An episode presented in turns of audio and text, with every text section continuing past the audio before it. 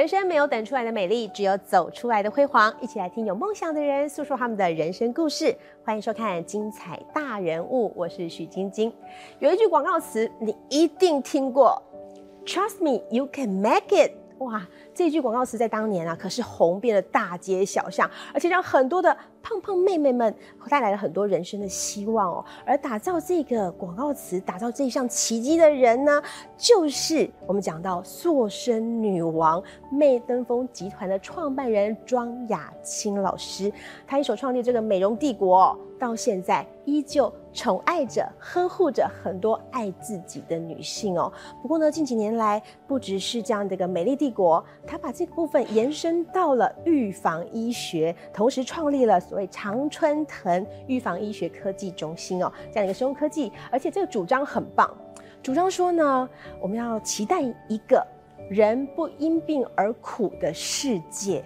哇，这是一个很伟大的这个励志跟主张哦，所以我们今天特别呢邀请到了两位专家来到现场，要好好来跟我们分享喽。首先欢迎到的是我们的美丽女神庄雅青老师，欢迎您。是，你好，各位观众，大家好，新年快乐！真的，还有骨髓移植之父封号的林凯信教授，欢迎您。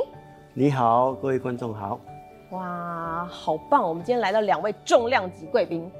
所以刚刚讲到了，从媚登峰到现在，哎，这很多年了呢。是是，其实已经有四十年了，哇，差不多。真的哎，好久了。这个美丽帝国到现在 依旧是很多女性们的这个呃培养自信心，然后帮大家打造出美丽面貌容貌的这个帝国。但是现在延伸到了预防医学这一块。对对，当初怎么会想要转这一块？因为麦登峰已经很厉害了呀。没有，也还好，还好，没有很厉害。不过那时候其实想法很简单，嗯，就是希望能够帮很多的女性，不止只有做这个体重控制管理，还希望能够做到晋升、提升到做健康管理。那在国外有很多企业，他们其实是除了开体重控制管理中心之外。他们还会去成立，比如说健检中心。对，所以我那时候就，呃，就是，呃，那时候其实评估这个健诊的这个市场，还有建展的这个业务，我觉得对麦登峰来讲是一种学习，呃，而且对我们来讲，应该就是能够提升公司去转投资一个新的领域。完全都不懂也不会的，我觉得对我们来讲都是一个学习，不管它过程是赚钱还是亏钱，我觉得都没有关系。而且老师那时候你应该还有看到一个点，因为其实老师私下有跟我们聊一聊，他说呢，其实当初帮助了很多美眉啊，完成他们心目中的梦想，穿上了心里面好想穿的衣服，做好这个体重控制之后，其实最根源的要做好体重控制，就是要把身体弄健康啊。对，我们那时候其实，在做麦登峰的时候，就有在推窈窕健检。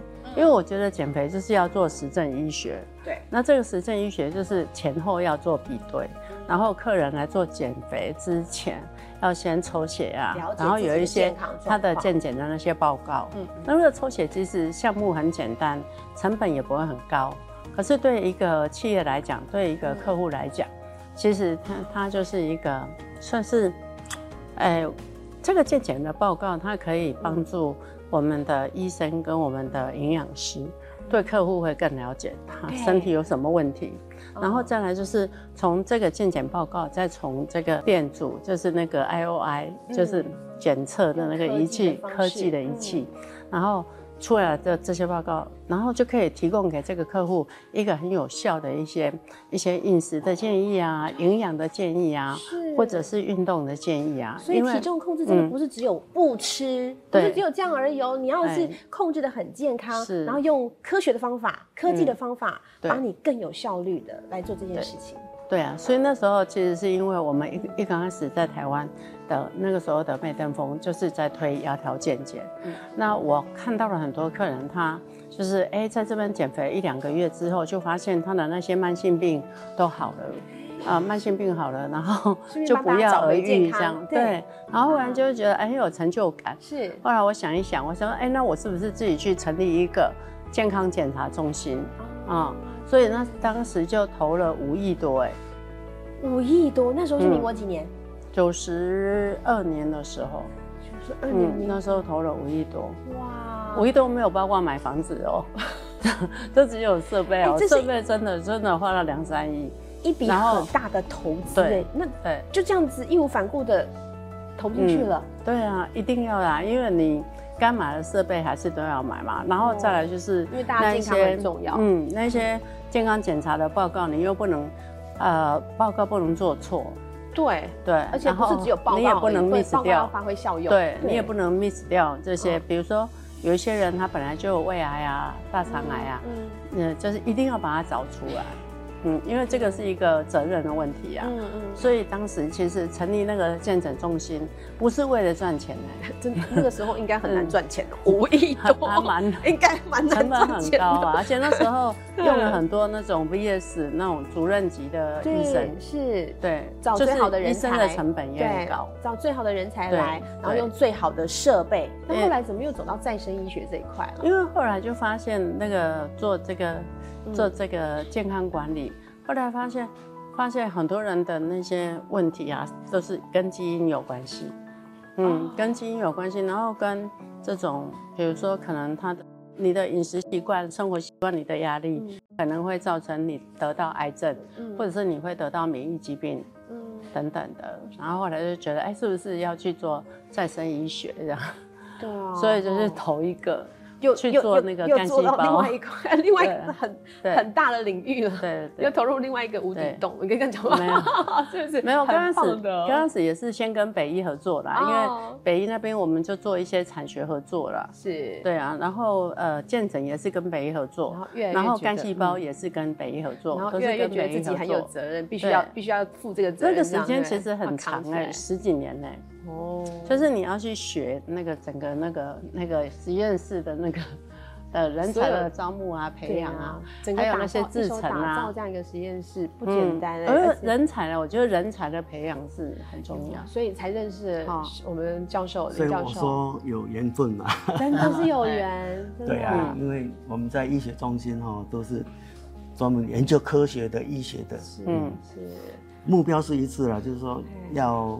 生命更健康、更美丽这样子。嗯，所以当初老师找到了林教授这边，就是理念一拍即合，这样吗？可是我听说中间好像还有一位哦，也是我们国内翘翘楚 哦，也是一个巨擘。跟施子碧老师是因为之前我投资的那个华兴生物科技，嗯嗯，那华兴生物科技它是全台湾。第一家做干细胞的公司，然后当时是在呃荣总做那个人体实验，然后当时的那个计划主持人是季匡华，嗯，记忆师，嗯，对，然后那时候就他那时候还有股东啊，还有很多股东，我记得应该有那个东阳。东洋制药，嗯，还有那个庄松荣，庄松荣，庄董，国内的，对对的，对各行各业的那个，对，有的是做西西药嘛，对呀。那我认为他做西药的老板，他投那么多钱，他都不怕了，那我怕什么？我想说，那对啊，然后我想说，哎，庄松荣他也是庄先生，他也是台湾的中草药的权威，是，所以我也非常的佩服他，嗯。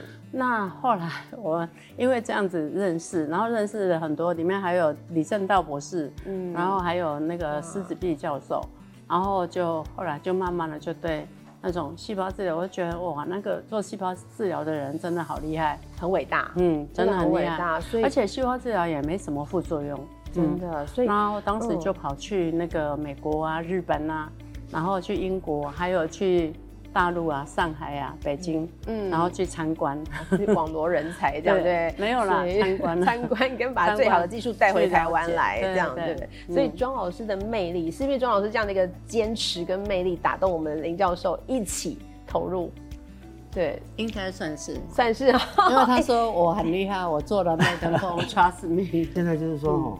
也要引进这个干细胞哈，嗯，哎，因为施子碧教授他基础研究做得非常好，是，嗯，所以他的实验室哈也是高规格的哈，嗯，那对，我在医院，嗯，就实验室很高规格没有做，但是到一个诊所里面有这么高规格的，品质这么好的实验室是比较少见，是真的，他要用。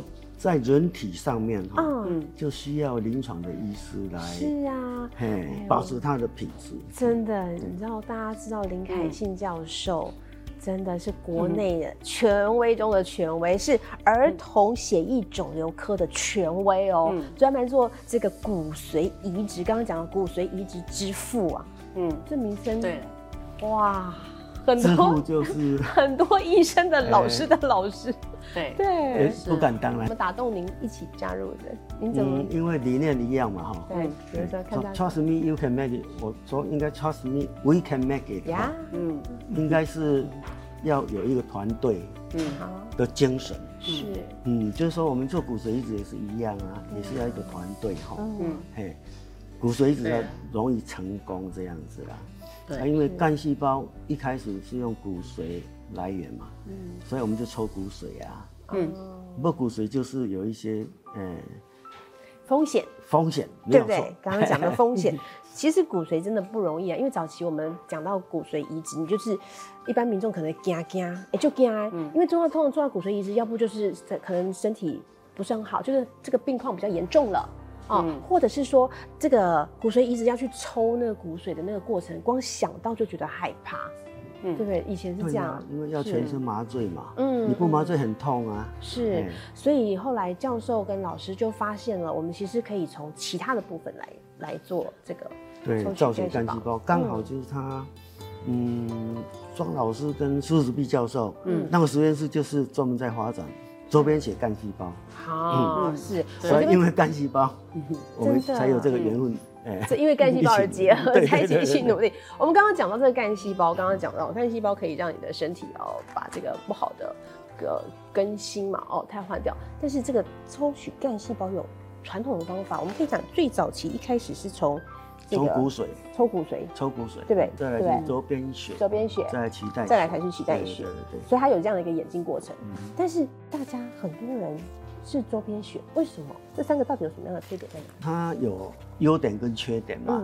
骨髓移植的缺点就是说全身要麻醉嘛，哈。那捐赠者就有暴露在全身。呃，麻醉的风险，风险比较高。那我们要取它的造血干细胞哈，嗯，可能要扎很多针，很多针，一百针以上哦。真的？对呀，对呀，对呀。就取骨髓的时候，取骨，因为骨髓我们成人造血干细胞都在骨髓里面。对。所以骨髓里面哈，你每次只能抽取一部分，然后要换个地方，哦，因为它解剖学的。位置嘛，啊，骨髓也是一样哦。小孩子骨髓都是造血干细胞很丰盛，年纪老了就变成怎么样？油脂比较多。尤其脂肪，所以我可以用我们吃那个大骨汤的那个骨髓来比喻吗？大家可以用那个来想象哈。你去 前阵子不是很流行，有些餐厅是吸骨髓吗？哦，油油啊，滑嫩滑嫩这样的口感对吧？很多人爱吃这样的，对，那通常都是比较老一点的那个骨髓嘛。所以我说没有那个概念去去想你在抽的过程当中的那个过程也是这样这样。一般我们就用骨盆的那个长骨，哦，就不赶快拿，不赶快看。哎，从长骨那边那边，嗯。造血干细胞会比较丰盛一点，是是丰盛，但是因为解剖学的关系啊，只是在骨头里面的一个骨髓哈，所以我们嗯抽骨髓来治疗病人，无论是自体的抽自己的骨髓，来治疗自己的癌症以后，再把骨髓再输回给自己，嗯，让它再恢复嘛，因为我们把癌细胞杀死，大概骨髓的造血细胞也都杀死了。哦，所以如果把它的骨髓的造血干细胞先把它抽出来，把它冷冻储存，嗯，啊，然后病人把癌细胞杀光了，再把它放回去，把它输回去，这个叫做自体骨髓移植这样子，哎，所以早期就是用这个方式，对不对？早期大概自体是用这个方式，嗯嗯嗯，啊，异体就有捐赠者，就有捐赠的，是是，但是就是风险高，然后要扎很多针。对，要扎很多针，要全身麻醉，要全身麻醉，然后还要开刀房，还要开刀房，害怕这样，干净，怕这个细菌什么污染。那后来发展到了周边血，嗯，周边血是不是就方便许多？周边血哈，一开始我们没有办法用周边血，是因为我们没有药物哈，把骨髓里面的造血干细胞赶出来。哦，所以这技术之前大家就知道，只是因为没有那个药，没有那个药，哎，后来那个药哈发展出来以后，是。我们周边血才慢慢风行，因为嗯，周边血打那个药，那个药就是这个我们叫做 GCSF，对对对，就是白血球生长刺激素，好，我们叫 Granulocyte Colony Stimulating Factors，嗯，它的采集时间的长短。就是要看看我们需要采集多少造血干细胞。你要采集越多时间，那越长啊。是。啊，但是一个人做两个小时到五个小时，有时候太长哈。是。啊，一天不够，有时候我们要分成两天。嗯。那要采集周边血，它血管一定要够粗。是。血液可以流出来哈。嗯。我们在旁边用血液分离机，把我们要的造血干细胞分离出来，我们就采取我们需要的。哦，那不需要的，我们就再输回去。那为什么等这个白血球就是 GCSF，为什么要等它出现以后，我们才能够大量的推广？以前没有这个的时候，这个的作用在哪里？因为周边血的造血干细胞很少很少。嗯，哎，它叫 CD34 positive 的哦 stem cell。所以骨髓这边，因为刚刚讲它是造血，造血对，都在骨髓里面比较多啊。我们有那比较少怎么办？就打打这个打 GCSF，然后能做什么？然后它的骨髓哦就会就会一直繁殖，一直繁殖，就会把干细胞也赶出来。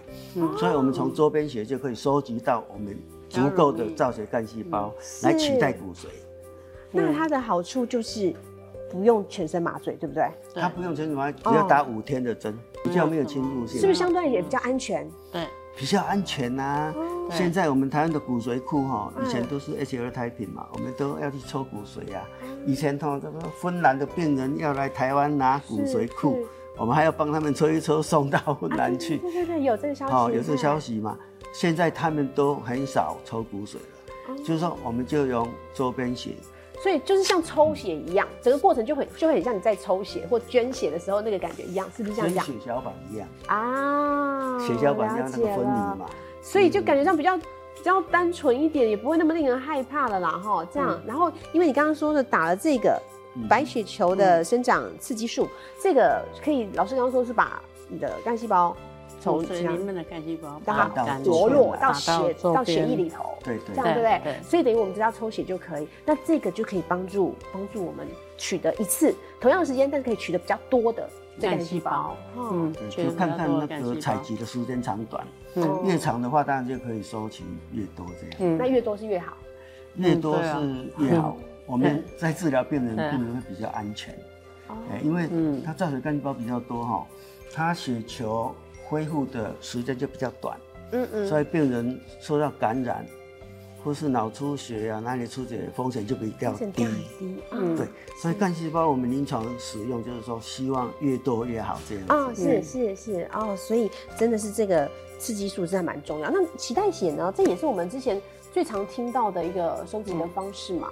那脐带血差别在哪里？对，我想各位都知道脐带血库哈，有一阵子很风险。家里有小朋友的都知道，因为爸妈都知道。妇产科医师跟一个基础的研究者哈，就好像跟狮子碧教授的那样子的哈，很优秀的人，他发现说，哎。哎，脐带血里面跟胎盘里面也有造血干细胞。是啊，我们小孩子分娩以后，那个都是丢掉的。对啊，我们为什么？人家讲纸盒车嘛。对啊，以前去做中药什么纸盒车 没有错。可是里面有造血干细胞啊，我们就是用废物利用嘛，就把它的造血干细胞拿来取代骨髓，也可以来治疗病人。所以脐带血库才那么风险。哦，了解，但是因为它太少了，而且它的量就是 就是一定要 baby 出生那个时候，出生的时候就很少啊，你顶多顶多收集到一百七七、一百二十一就很多，就很多。所以它里面虽然造血干细胞浓度很高，但是它的量比较少。懂了，所以难怪难怪看到那个所谓的周边血现在的这个呃取得的量就是大。比较多都在研究往周周边血这个方向走，对不对？所以老师你也在研究周边血这一块嘛，对不对？所以看到我们刚真的是讲到干细胞捐赠趋势啊，大家都选择比较风险低一点的，然后比较安全性高的，然后还可以抽到比较多更多的这个干细胞含量的这个，就是从周边血来处理。对呀，各位可以看看这个黄色的，就是周边血干细胞，嗯，这是临床上我们真正来用。来救病人的，嘿，所以因为周边血有这个优势了哈，所以骨髓起起伏伏啦，但是增加量不是很多哈，是，哎，啊脐带血因为它也是因为小孩子使用够，大人使用不够，嗯，哎，所以它增加的趋势也不像周边血黄色的这样增加那么多。是，所以这个周边也是我们的一个呃一个很重要的一个取得方式了哈。那我们现在研究周边血，那周边血取出来之后，因为我们知道我们现在老师其实投资一个实验室，是刚刚特别教授有提到啊，这个实验室是业界翘楚很厉害的实验室。那这个实验室也在这个周边血的取得之后，重点是来了，取好以后。马上要怎么做，让它这个活化，然后让它可以去这个存活下来，这才是重点嘛，对不对？这个非常重要啊，是。一个 qualified 的实验室哈，就是说要把这些造血干细胞，或是里面有 T 细胞、有 B 细胞、有 NK 细胞，有很多细胞，你给它冷冻储存，这个过程当中，有些就是会死亡嘛，所以它的存活率就很重要了。嗯，所以。一个实验室的品质好，它就是可以把它除了它不能污染，对。什么霉浆菌啊，或者是什么，所以其实过程当中风险也蛮多的。细菌，对啊，都要在无菌无尘室里面操作，嗯嗯，而且要在那个 laminar flow 里面操作，嗯，那这些细胞要冷冻之前也要加抗冻剂，是，那抗冻剂都要在。冰水里面做的，因为它抗冻剂温度越高，对细胞也有毒杀的效果，是，所以整个步骤都要非常小心。嗯，就在冰水里面慢慢加抗冻剂，让它调和以后，然后慢慢缓缓缓的把温度一直降低、降低、降低，降低到最后，嗯，到 minus 一百九十六度 C 哦，这样子。所以从采集到离心，哦，分层，还有细胞纯化，哈，还有冻存，这个过程当中，这个品质，这个一定要有，呃，卫福部的食药署，哈，他们有一定的标准，高规格的标准，他们一定会来，呃，视察实地看三天，哦，对，看你这个实验室有没有合乎标准，有他才会核发给你。啊，不是说合化说你这个合格了就就 OK 的，OK 了，然后三年还要来看一次，为什么？因为科技一直在进步嘛。对。也许三年以后就有新的。然后说还要来看一下你这个实验室有没有新跟进。跟进对，所以有新的就是现在流行就是滚动式调整。哎，其实那时候就有了。所以这个 GTP 实验室真的是认证，就是一直要下去的。而且那时候我们申请的时候是大概五六年前，那时候其实没有，那时候其实有很多人送，他都被推荐，因为那时候是算是卫福部比较保守，所以他们对于那个呃民间的那些像我们那种就是私人的这种企业啊送的那个 GPT，那时候大家的标准都比较高啊。嗯，那我觉得现在大家。应该也都一样啊，卫福部一样标准很高，而且刚刚讲滚动式管理嘛，对，很多的这些生物科技公司，大家也会跟着进步嘛，嗯，对啊，大家也会越来越好啊，所以如果台湾的这个生物科技公司，大家都一起努力啦，我觉得是一起努力，因为这个就是一个未来的趋势啦，嗯嗯，一起往用自己的对，用自己的细胞来治疗自己的疾病，这个是最好的事情，因为它不太会有什么副作用。嗯，你比较不会排斥什么相关的问题，比较不会排斥。嗯，而且在经过了这么多年，尤其是在这个庄老师跟林教授，还有这么多位权威的这个领头带带头之下呢，其实现在台湾也越来越重视这所谓的再生医学了，对不对？目前台湾也很用力在推这一块。嗯，对，目前我们大概也是。对啊，这个就是研发部的责任啦。嗯，因为哈，很多研发部就是一定要。把再生医学纳进来嘛？哦，哎，其实要研发的东西实在太多了，你要学 学不完，学不完，学不完。尤其是免疫治疗哈，嗯，我们说细胞治疗，以前我们说，嗯，骨髓移植啦，周边造血干细胞移植病房啦，现在就改成细胞治疗病房的。啊，嗯，我们医院改成细胞治疗科。啊，是，所以它就是呃 expansion 哈，它就扩展的非常广。嗯对，免疫治疗、再生医学，这个都是很多我们不知道的，需要去研发，所以需要有人力，哎，要有这个兴趣、经营的人。嗯，会经营的人，对对呀，对，这个都很重要，把关者要把关者，对，老师要帮忙把关。对啊，所以说 trust me，we can make it。真真的，你 can make it 说啊，都是你自己，应该是为啦。我我我又帮他修正。而且老师现在还有一个概念，但 slogan 很重要。老师现在还讲了一个，就是刚刚老师说希望大家一起来推动这一块，因为这真的是一个帮助人的事业了哈，帮助大家找回健康的事业，所以有一个医疗生命银行。的概念在进行。其实我们现在在准备要买一块，就是在台中有买一栋大楼，然后在台北也准备买一块地，要盖新的大楼，然后要把它变成是全台湾最大的干细胞储存银行、储存库。然后我们也在准备让这些做细胞的的这些环境都变成自动化，这样。嗯，更科技了。对啊，变很多机器人啊，AI 很多变成机器人，很多细胞可以 叫机器人去做。对，更精准了哈，这个部分。AI 不能取代 HI 啦，是，就是说。Human intelligence，嗯，要充分的利用 AI 这样。对对对对啊，对。但是用 AI 可以帮助我们减少一些呃，可能人为的一些可能 error，好，比较比较可以减少很多，风险又降很多了。对。但重点的控制还是在我们。两位专家身上，各位啊，对，各位各位 HI 都是可以监督的，对 对对，这个品质应该是透明化，品质应该要透明化，真的。所以我感受到两位在推动这一块再生医学、预防医学这一块的努力哦，那也真的是希望大家可以一起来做。只是老师真的很有眼光，哎，四十多年前 哦就开始慢慢的转，二十几年了，对，四十多年前从从大家开始打造大家体重管理、找回健康开始。然后开始做这个预防医学、再生医学，对，一路走来有一个理念，您一直坚持着，对不对？对。其实我刚刚前面有跟大家透露过了，但这句话呢，老师写下来的金句还是这句话，希望能够期待一个人不因病而苦的世界，这是你一直想要完成的梦想。对对，因为我觉得那个生病的过程其实是很痛苦。那我自己在做媚登峰跟做长春藤，那个时候。